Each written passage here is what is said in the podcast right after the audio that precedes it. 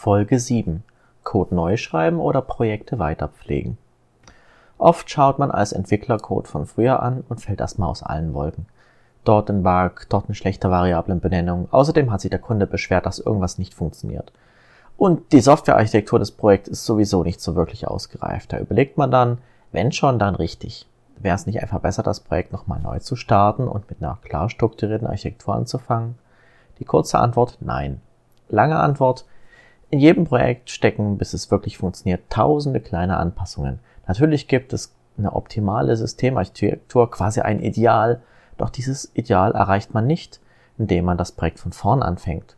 Die Kosten dafür sind einfach zu hoch. Was ist also die Alternative? Die beste Lösung ist, das Projekt Stück für Stück auf die Zielarchitektur umzubauen. Dabei bedient man sich des Werkzeugkasten des Refactorings. Denn Code hat immer zwei Dimensionen, eine High-Level und eine Low-Level-Dimension.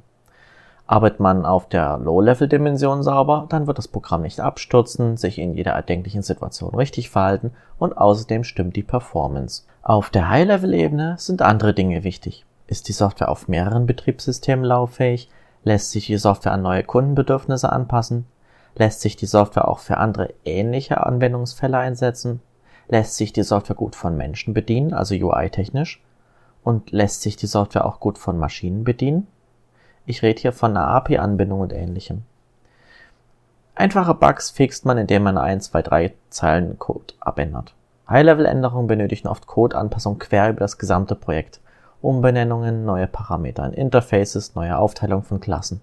Oberstes Ziel eines Refactorings sollte immer sein, so viel wie möglich Code zu entfernen, ohne die Funktion des Programms dabei einzuengen. Das bedeutet in erster Linie Code Duplication aufspüren und anhand der gefundenen Duplikate verallgemeinern. Oft ergeben sich durch diese Zusammenführung unterschiedlichster Codeabschnitte zur Hilfsfunktion ganz neue Sichtweisen auf das eigene Werk. Plötzlich muss man einen neuen Namen oder einen Begriff für eine Funktion finden, die zum Beispiel Angebote und Rechnungen gemeinsam haben was haben denn Angebote und Rechnung gemeinsam?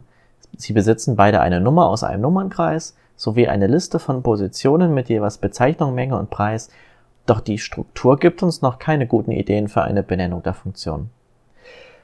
Letztendlich haben wir die Funktion Vertriebsvorgänge genannt. Dazu zählen Angebote, Rechnungen, Lieferscheine, aber auch Einkäufe, Einkaufslisten. Allein die Benennung hat uns einen unheimlichen Schub an Ideen gegeben, was Vertriebsvorgänge eigentlich alles tun können. Einmal deduplizierter Code ist awesome. Er lässt sich nicht nur an den zwei deduplizierten Stellen verwenden, sondern man findet in der Regel noch zig weitere Anwendungsfälle für den allgemeinen Code. Noch ein Nachtrag.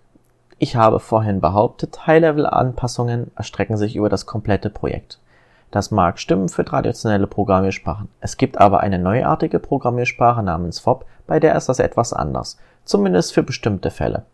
Bei der VOP-Programmiersprache kann man zum Beispiel mit einem einfachen Fünfzeiler dafür sorgen, dass jede Funktion, in der PDFs generiert werden, eine Kopie des PDFs in einem Dokumentenmanagementsystem abgelegt wird.